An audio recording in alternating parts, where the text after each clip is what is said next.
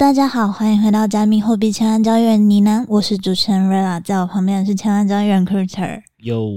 在这个节目，我们会谈论加密货币第一手实施议题、投资观点以及科普新知。如果有想听的主题，欢迎在下方留言告诉我们哦。好，那我们就请 Kurt 分享一下一分钟盘势吗？好啊，好啊。在讲新闻前，我们就快速的讲一下这周的一分钟盘势。近七天呢，BTC 我看哦，因为上涨三点五趴嘛，那以太币也涨了九趴，再加上这个时间点啊，山寨币的波动也放大。随便举两个，就是有题材的 Ape 跟 LDO 这两个代币都涨超过三十趴，所以现在就是群主或很多群友又会这个。躁动不安，说：“哎，是不是这个牛要回来，还是一个大反弹？”牛回速归，对，也不至于速归了。现在要 对要速归有点困难，但你是不是有点小反弹或小牛回可以操作？反正我们观点还是秉持跟。一百一十一集 Podcast 那一集讲的哦，就是那集的主题是二零二三年 Q1 如何打败台美股绩效加密货币策略。我们还是认为第一季基本上长期是走空的观点，逻辑在一百一十一集讲过了。就如果忘记的朋友可以再回去听。那所以总之我们觉得中长期对币圈走势还是不利的啦。小反弹的这个过程中，大家如果是想要抄底找底部的话，我们个人是觉得没那么适合。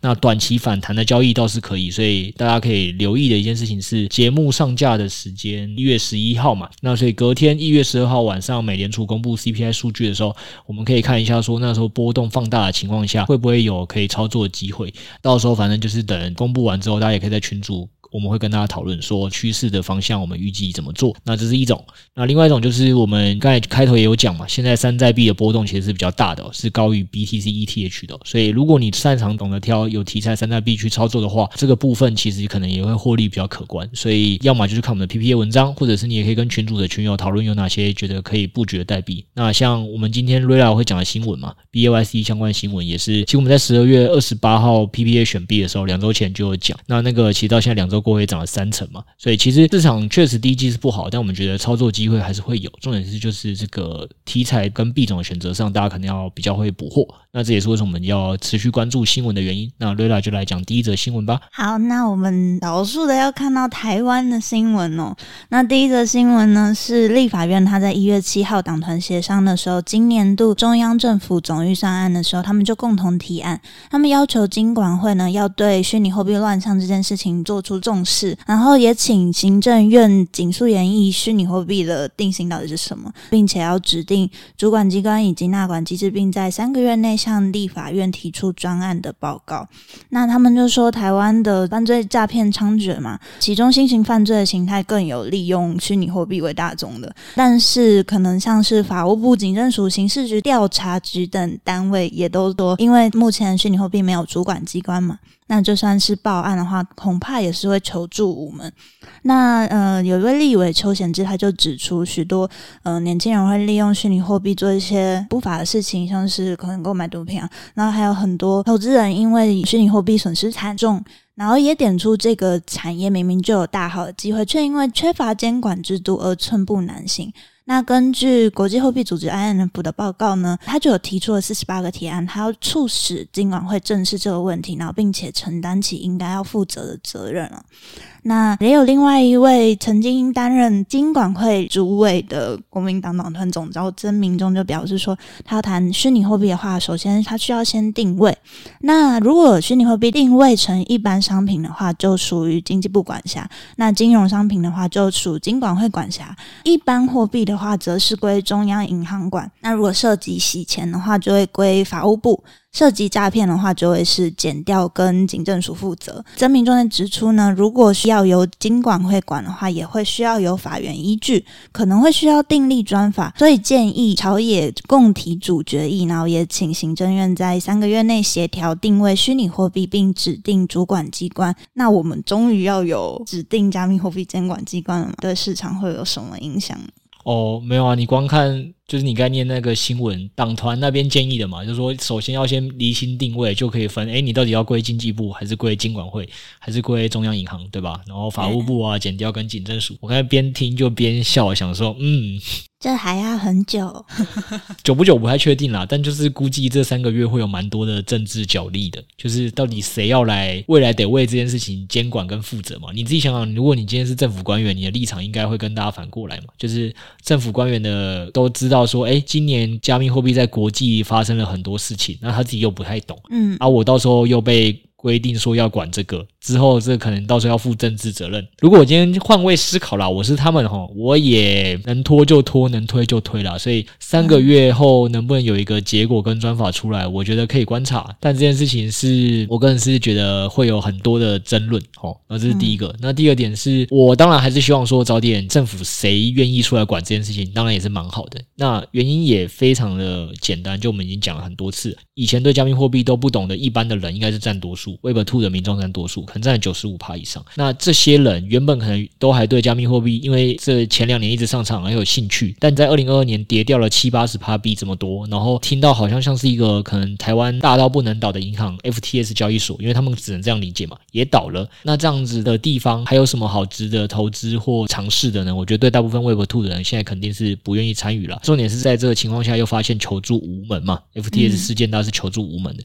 种种以上的加加起来，就是你现在。要让你身边的朋友或亲戚的长辈，吼。愿意就是把钱放进加密货币，我个人觉得是真的很难的。那如果在这个前提会发生什么事，就是圈内的资金一直在内卷找题材，那找的比较敏感的才会赚钱，找不到的老实说就有点难赚。就跟在整个总体经济大环境不好的情况下，就是你会发现所有的产业啊跟企业啊都是一直在下修它的盈利预估，是同样一个道理。所以非常希望监管早点落实，让尤其是银行或高资产顾客，就台湾的那些高资产办公室是有法可遵循，有法可遵循对他们好处就是他们。就比较好去跟他们的顾客讲说，诶，你现在买这些东西已经是国家有保障了，你也不用再担心说这个到时候没有人会负责跟赔钱的这个担忧。我举一个例子就好，就是台湾很多人会炒，就说你买股票比较便宜的方法。嗯，就是绝对不要走国内的副委托。副委托就是说，你委托给台湾的银行或者台湾的券商，任何一个金融机构了，他们去帮你买海外的股票。那叫副委托，这副是什么意思？就是你要先委托给这个银行或券商，银行跟券商再委托给国外的银行跟券商，全部都是合法管道，所以会收两次手续费。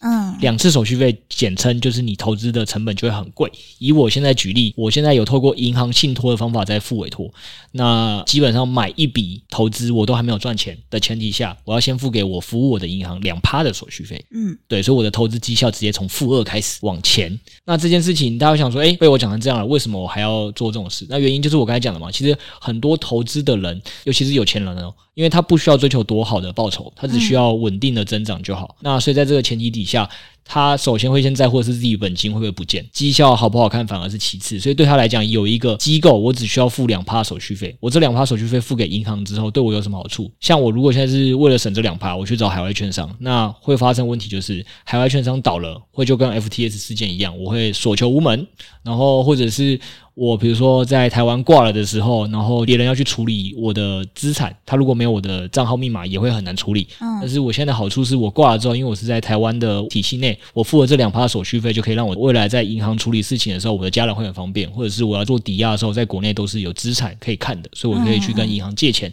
种种以上这些都是有钱人在投资的时候需要的东西，所以早点监管。那对这些有钱人来讲，他才能更好的把加密资产、数位资产也当做他整个像房地产操作一环、股票、海外股票操作一环。我觉得这点还是很重要的。好的，感谢 Crypto 有钱人的建议。有没有去分享一下我以前服务过那些银行顾客他们的在乎的东西到底是什么吗？我自己今年也是这样做嘛，就我也没为了省那两趴手续费，我现在真的都是直接委托给银行去弄，因为我觉得这件事情对我来讲比较方便了。好的，好的。那我们进下一则新闻。下一则新闻呢，我们要提到火币哦。那这则新闻呢，是整理了一个时间轴，那跟大家讲讲火币最近发出的一些 FUD 跟他的一些行动。那在一月五号的时候，火币呢，他就爆出 FUD 的传言嘛，社群就流传说他的员工沟通群遭到集体封锁，然后并且删减了他的员工福利以及津贴，引发了员工维权争议跟资金内控的风险。火币呢，也有。利用他的官方社群正式回应禁言员工沟通群的这件事情呢，将由公司内的人资部门接手。随着事件的发酵呢，派网他们有放一些资金在火币这边嘛。派网的全球大使叶绍威呢，也有在他们交易社群里面公告写说，他们已经全数撤离火币聚合造势的资金，撤资呢是出于对安全的考量。他也说，由于火币交易所近几个月的交易热度逐渐降低，那派网的安全团队对呢，也想要同步降低在该平台上面的聚合造势资金，以维护用户的资金安全。派网同时他，他们也有说啊，他们正在改进业务模式以及引进 API 的结构，引入第三方造市商来降低平台对于币安及火币的依赖度。那再下来一月六号呢，之前有个推特用户他爆出火币的黑料嘛，那他又再次发布推文警告说火币又被净提现了七千万美金。那依照 FTS，它被提现三十趴之后就崩盘。来计算的话，火币其实是岌岌可危的。根据数据分析平台 Nansen 的资料呢，火币它目前的稳定币储备量还有六点九四亿美元，那当然是那时候的资料。但是近七天却流出了超过六千万美元，总规模有缩小了近百分之八趴。一月六号的下午，路透社也有发布报道说，火币领导人孙宇晨向路透证实说，火币他计划裁员百分之二十的员工。到了一月九号呢，孙哥他们就有开启了一个。火币用户体验赏金计划，不管是通过客服啊、Twitter 啊、微博，或者是他相关的社交账户，随时都可以提出火币资产功能运营，还有用户体验方面等等各方面的批评以及建议，由他们的团队进行定期评估，采纳实施的话，他们会给予大礼包跟赏金奖励哦。哦，反正针对这件事，我要先说，我都没有去研究。那基本上这样，就是现在用户能用的交易所还是蛮多间的。嗯、那举例来讲，你要做交易啊，币安、OK、Bybit 很多交易所都可以做交易，所以我也没有必要特别去研究火币安不安全。嗯、啊，所以我本来就对火币的新闻基本上也是就当圈内在聊的时候，大家在聊的一个吃瓜跟谈资啊。反正火币我都没研究，所以我也是问大家反问同一个问题，就是有没有什么东西是大家一定需要在火币上才能操作的？就是我觉得我的交易不太需要啊。你说我现在要放贷，也有其他交易所可以放啊。那如果我要做 DeFi 的一些操作，直接上链，资金保管也更安全了。所以种种一切，就是在这个前提下，我目前是没打算要新增一间交易所了，除非这间交易所的资产储备反而是看起来在往上，然后交易量在往上增，这些方向上出来的时候，我可能还会比较想要说，哎，那多去用用这间交易所，让我在币圈的资产在交易的时候或在使用各种功能的时候，感觉是更风险分散的。但撇除这些，我目前是觉得没有必要用火币。嗯，对，我只知道火币的行销手段超级多。哦，就这个可能要问我们家 Setos 哥哥，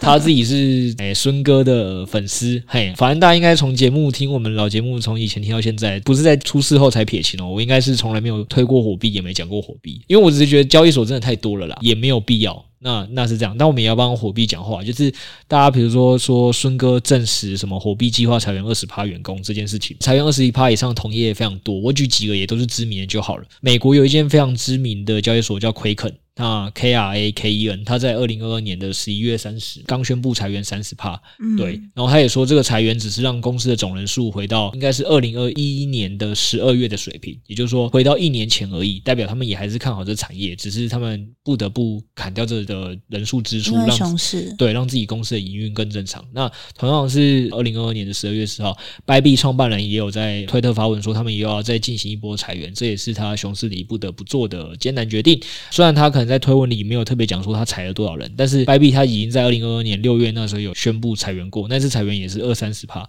所以只能让大家知道说，我真的觉得裁员二三十趴在产业本来就不好的情况下，这真的没什么啦。然后这件事情其实你去看股票的科技业巨头，现在也都是裁最凶的。反正产业的上跟下，我觉得是必然的。那产业的上下在往上的时候，大家觉得很好赚，然后这边每个人的员工也在跳槽在加薪，那所以我觉得在它下降的时候，就是产业会开始裁员，我觉得。是一个很正常的讯号，反而没宣布出来裁员的，我都会蛮好奇他是怎么让自己的市占诶还可以持续往上，或这间公司的金流来源到底为何？这是我反而会比较好奇的一件事情。对，所以我个人真的觉得裁员二十趴倒也没什么，然后也还是鼓励大家哦，因为我也跟很多产业的同行聊过，大家基本上对二零二三年都是不看好的。我基本上也是对二零二三年的产业跟币价不是那么看好的，但是我觉得大家要真的还是要知道为什么会有春夏秋冬。那你没有秋跟冬，就不会体现到春夏的什么生机盎然或火热的温度嘛？对，那这是同样的道理是，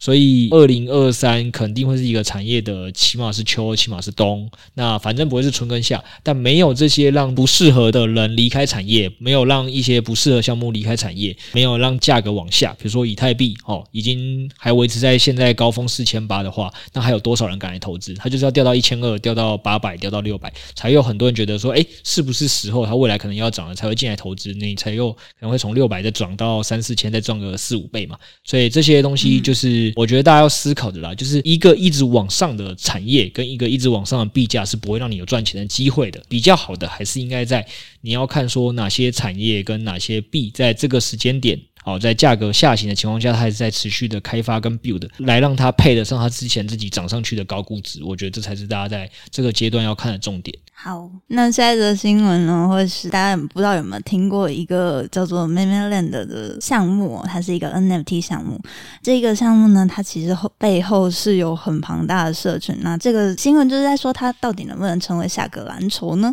诶，Crypto，你有玩过迷因吗？完全没有，可能要访问那个还在确诊的 Setos。他有跟我说、欸，诶他说，啊，我国高中就知道这个网站，然后我想说什么？就是 9gag，它就是一个民音图片分享的网站嘛。那它是由几位香港的创办人创办的。那用户可以在 9gag 上面上传并分享自己自创的迷因图像，然后为了推广这个迷因的文化 9gag 也跟蛮多的品牌合作，然后他们有一个自己的算是生态系这样。也因为这样子呢 9gag 它就在短期之内累积了大量的粉丝跟用户哦。根据了解，他们在全球拥有将近两亿的用户，其中网站的日活量超过八百万人哦。那为什么他们会想要发 NFT 项目踏进 Web 三呢，他们的一个使命啊，他们想要通过连接 Web Two 跟 Web 三的创作者赋能，重塑创作者经济。这个动作就包含了可能 NFT 啊，或者是代币发行的这部分。那他们的 NFT 其实也很有趣哦，他们打出了一个有点像是组合拳的玩法。在二零二二年六月呢，他们就发行了一个比较少数的，总共只有四百二十个的 Ethereum MVP 的这个项目。目前的成交价呢，在三十一左右，那其实地板价大概在四十。通过持有这个 MVP 的项目呢，你可以获得就是可能铸造啊，然后以及他们生态系新产品的所有的可能空投或者是参与的机会哦。它会在 Memeland 的 NFT 的每一个关键阶段都会起到作用，那包括他们后续的发币啊，或者是质押等等。第二个项目呢，叫做 Potatoes，就是那个马铃薯，它在二零二二年七月以 Free Mint 方式推出那。仅两个小时的交易量就突破了一千六百个以太哦。Potatoes 呢，它原本就是一个算是算是一个小种子，然后它后来呢，它也有引入了一个 Grow to Earn 的质押机制，我觉得蛮好玩的，就是它会从种子然后变成豆芽，然后进化成土豆，然后去鼓励持有者去质押他们的 NFT，然后另外他们也有很多的奖品，然后可能他们就包括 iPhone 啊、健身房的会员资格啊，或者是一整年的麦当劳等等哦。最新发售呢，它是一个叫做 The Captains，就是那个船长，它发行呢是一万个左右，然后发售价呢是一点零六九个以太。那船长系列呢会是 Memeland 的主要收藏系列，这个船长可以带领他的海盗船员。就是那些小马铃薯们，他们一起探索 Memeland 里面的 Broken Sea，就是他们的一个算是生态的故事，然后并且去寻找宝藏。我自己觉得啊，他为什么会引发热潮的原因，是因为他们真的是算是很会讲故事，然后也蛮多种玩法的。另外一个呢，就是他们在每一次发售期完，他们都有一个很空白的时间。算是没有什么作为，但是他就是用可能质押机制啊，或者是他们就借由这样子的一个方式，然后把这些纸手都洗掉。那当然他们也有一些法的啦，就是第一个他们路线图是比较没有明确的。那另外一个就是他们这一次发船长啊，他们的这个白单的玩法，他们不是保证白单，然后所以他们就引发了一个 gas war。不过也算是在熊市的一个蛮神奇的地方啊，就是还可以表现的蛮好的，而且他们把手价又这么高。嗯，对啊，这个我也没办法点评什么，因为新闻的好处就是这样了。我觉得相比其他其他频道，我们只是跟大家讲说，哎，现在确实有哪些产业里面很热的事情。那让大家知道，讲真的，刚才讲的迷因呢，就不是我从小在玩的，这是一个。那 NFT 的投资呢，老实说，我也没那么擅长，所以我觉得这个新闻确实是很重要。然后我觉得也是对想要玩 NFT 的人，可以去观察一个在熊市还是成功的项目，它到底是怎么去做的。像瑞亚刚才讲的说，它可能会。给出一些他自己的观察，比如说，哎，洗掉值守的过程啊，这些大家是可能可以看完之后抽丝剥茧，觉得这个东西会成功原因什么，然后你这样就有比较有机会可以去投下一个项目了，大概是这样。那我觉得你说洗掉值守，发售期完会有一个很很大的空白时间，我是不认识团队啦，但我可以帮团队的项目方讲个话，就是啊，应该说任何一个专案，大家从公司 build 到发酵，本来就是很长，是需要三到六个月以上，对，所以所以我觉得有时候也不是说他们故意要这样做，而是比如说你 A 的大专案做完之后，公司肯定是内部需要休养生息，从一个很现实的角度来看这些人，呃，对对对对啊，啊，本来就是以公司经营角度在看这件事啊，我觉得他们就真的可能只是内部公司也需要休养生息，去把可能上个专案在发行时的一些问题，或者是上个专案成功的部分，去设计到下一个专案，就是需要一点时间，社群也需要从兴奋热络到降到平稳了，我觉得主要是这样，所以才说 NFT 的发展一定会是高个一两个月，然后就休息个两三个月，然后再高个一两个月，再休息个两三个月，大概我觉得是一个蛮常见的现象，他只是把公司的运作给透明化成 NFT 而已。对，那你认真说，你去看呢喃猫的 NFT 的状况，我觉得差不多。就是我们也是可能一两个月后跟他讲说，哎，我们最近开发出了什么产品，比如说一个指标。那可能又过了一两个月，大家就觉得，哎，怎么呢喃猫最近没消息？然后过不久又告诉你说，哦，又开发出了另一个产品。就是大家基本上都是这样。嗯，就是有消息面的一个算利好。你要说消息面利好，我觉得也可以算。那但是消息面利好，就是也要看这个跑出来的新的消息到底吸不吸引人啊？嗯，对，这这就这就是问题嘛。所以为什么你说这个像他们这次这个项目，可能也会大家有时候会觉得说，哎，有些东西就没做那么好。那其实就是这个项目可能会在下一次，它就需要吸收这个经验，在下一次推出一个更精准于市场的东西。反正我觉得有持续在 build 的项目，基本上做事的手法应该是差不多。那当然，人家是更大神的前辈啦。你说什么？Celos 高中就在玩的那个网站嘛，对不对？对对对对对对，蹦蹦眼跟我说，他高中就有听过这个东西耶。好的好的，前辈前辈，这个群友如果有在玩这个好迷 Night Gag，欢迎在群组底下留言跟我们分享啊。小弟真的没玩过，也没听过。好，那我们来看另外一个有一些发展的项目哦，那就是 Yuga Lab。他从十二月二十二号他发布的影片呢，除了大家熟知的 B A Y C 无聊猿嘛，M A Y C 变异猿，然后另外还有出现了几个新的元素。那么出现了一个被 B A Y C 们热捧的宝盒，开启宝盒就有钥匙嘛，那就出现了一个新的叫做吉米猴，那个钥匙就被吉米猴吞进肚子里面，然后在拉出钥匙的过程中，那个马桶就变成时光隧道，进入了变异世界。然后 B A Y C 们呢，他们就深入变异世界，企图拿回钥匙。影片就到这边结束了，不知道在做什么，但是它中间出现了几个彩蛋哦，包括了可能身着盔甲的古代猿呢，还出现了密码门锁，然后对应到他。们之前发的一个项目是那个土地后地的那个项目，那连接到了 Yuga Lab 把他们自己的路线图中哦，他们其实有一个蛮有趣的叙事，叫做“机器人大战机器狗”。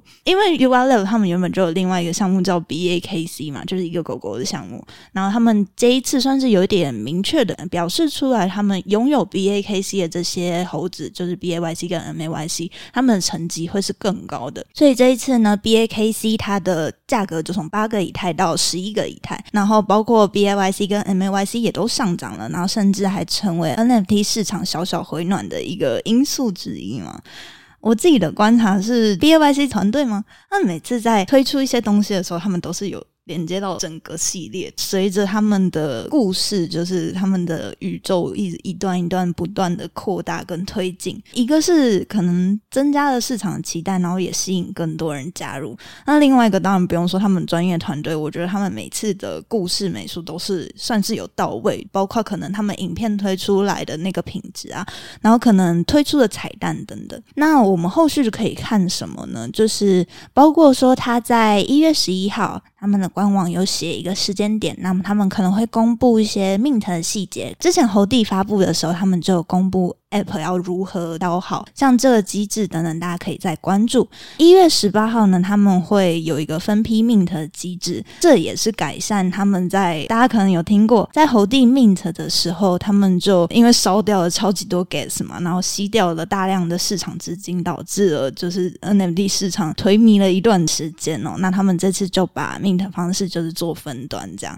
再接下来的话，二月八号他们会有一个开图的过程。我觉得 UGOLAB 整个盖的。分析啊，很呼应我刚才在跟大家讲说，大家可以去研究 Mimi lan 的同样的事情，因为 Yuga Lab 已经是一个发展更久、更成熟的宇宙跟项目，那它的很多的团队的做事方法跟习惯，其实可能已经被很多就是相信他跟喜欢他的人去研究了。所以，包括为什么我们讲说 Tony 可以在十二月二十八号发选币，就跟他讲说 App 有机会涨，然后后来也涨了三十趴。其实就是从大家可以从这边就会发现嘛，都是拆分后是有原因的，因为十二月二十二号影片就出来了，嗯，所以社群就有讨论度。那讨论了五六篇，也没看到 App 有一个明显的上涨，但是 NFT 有一个比较明确的拉升，所以。那时候就感觉 B 是有机会的。那再来，基本上它的路线图，现在该跟大家讲的，一月十一号会发生什么事，一月十八号会发生什么事，二月八号会发生什么事，那这些其实都是看得到的。所以，当你对这个团队的做事方法够了解，那对于它的路线图会怎么做，包括我们刚才有跟大家讲，它为什么这是采分批命，因为它之前。Mint 的过程中，就是有导致整个 NFT 市场跟链大崩溃的状态，所以会不会你说他们也会在下一次发行有什么新的方法？这都是我就是说，大家可以从 Yuga Lab 的发行过程可以去观察出来的，所以我觉得是蛮好玩的，这也是做研究可能会让你投资赚钱的一个原因，大概是这样。嗯，好的。那最后一个我们今天要看到的项目呢，是大家可能嗯比较没有听过的，叫做 Gala。Gala 是一个游戏平台，那它最近推出了蛮多的行动的哦。它原本是做这个，包括像把游戏平台的体验优化，让 Web Two 的玩家也可以。接近炼油生态啊，或者是它有推出 NFT 市场，用户可以在系统内购买所有游戏中的 NFT。它也有在一定程度上开放了游戏运行，那可以在上面购买节点，然后来运行游戏，同时获得一定的游戏内代币奖励嘛。它的平台就有发行了一个统一的代币 Gala，可以用于购买游戏的 NFT，以及用于平台治理。那这个 Gala 呢，它其实从二零二一年初的最高峰零点七多，它也是跌掉百分之九十几趴了。但是这次的利好呢，是一个是 Gala 的通缩，另外是增加应用场景。那其中就包括他们推出了自己的链，然后以 Gala 为 Gas，然后预计收回百分之五十的 Gas，然后并且将剩下的重新分发给他们的创办人社区或者是生态系统合作伙伴等等，并且呢，原本用于平台购买的 Gala。也都会销毁。那第二个呢，就是他们有收购了蛮大的游戏平台，叫做 Ember（E N B E R） 的这个公司哦。那他们公司的大多数游戏下载量在 Play Store 上面都是一百 K 到五百 K 的这个程度哦。那所以呢，这个币哦，它其实就是在我们录制的今天一月九号当下，它今天涨了百分之五十。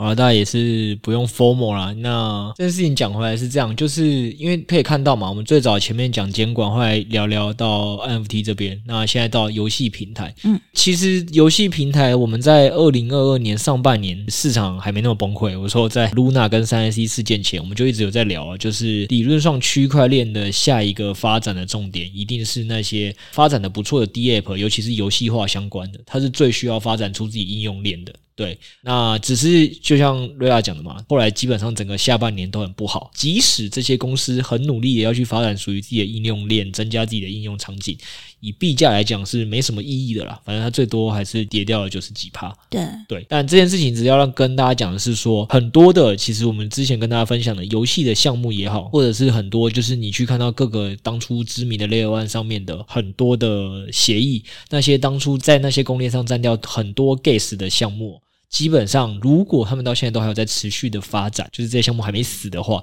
其实我觉得都是蛮鼓励大家看的啊。就是倒不是今天跟大家讲说哦，Gala 涨了五十趴，所以你要赶快去注意，而是其实应该很多这样子的项目是大家有机会可以去选、去研究的，看看还有哪些项目是利好还没出现。那因为它已经跌烂了嘛，跌烂的情况下，其实要拉上去就会很简单。嗯嗯，它的代币的经济模型可能也发的差不多了，所以在这个时候，其实有在做事的项目庄家也相对好拉盘。这其实是给大家一个研究的方向。我要偷偷说一个 Josh 哥说的阿法。好，你说。他说可以看看应用链，然后关注一下到底谁会变成龙头。这哪有什么？我们二零二二年上半年在讲，他二零二二年上半年也在录这个啊。我就刚才讲啦，讲归讲，但是实物上现在的币价，你要做长都有点难啦。我觉得你只能啊、哦，他但是他有说很多币都已经跌到没有流动性。对啊，对啊，对啊，对啊。所以就是我刚才讲的啊，就是现在确实是研究的好时机。但是我觉得重点是大家也要知道，就是说，诶，哪些 Layer One 上的项目当初曾经风光一时，然后现在代。币经济模型跟已经发的差不多了，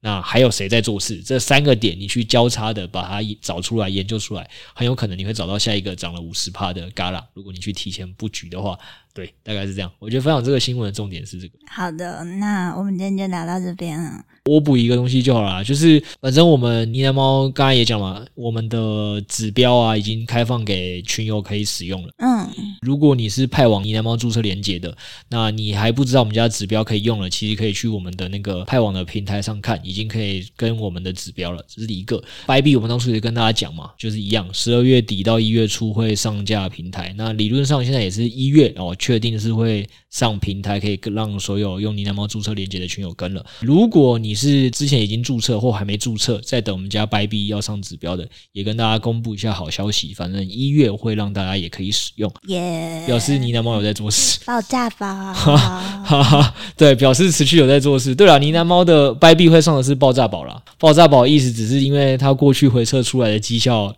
有点爆炸的厉害，我们也希望能复制那样子的趋势啦，好不好？但是能不能这么快做到，其实也很难讲。我得还是跟大家讲，二零二三年应该还会是一个市场相对没有那么好的年，所以大家也不用太 formal。但是指标这这种东西，我觉得是这样，就是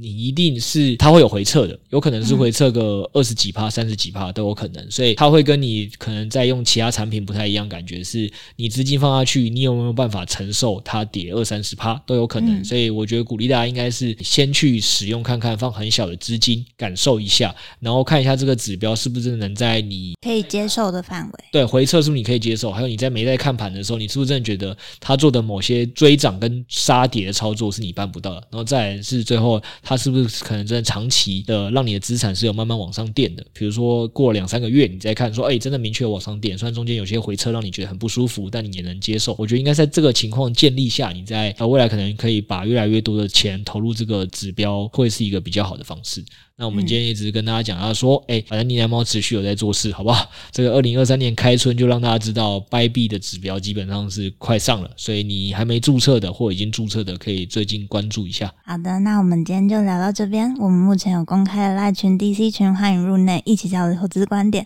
以上资讯都会放在资讯栏，记得帮我们五星好评，也别忘了留言的话就有机会被抽中回复哦。我们下次再见，拜拜，拜拜。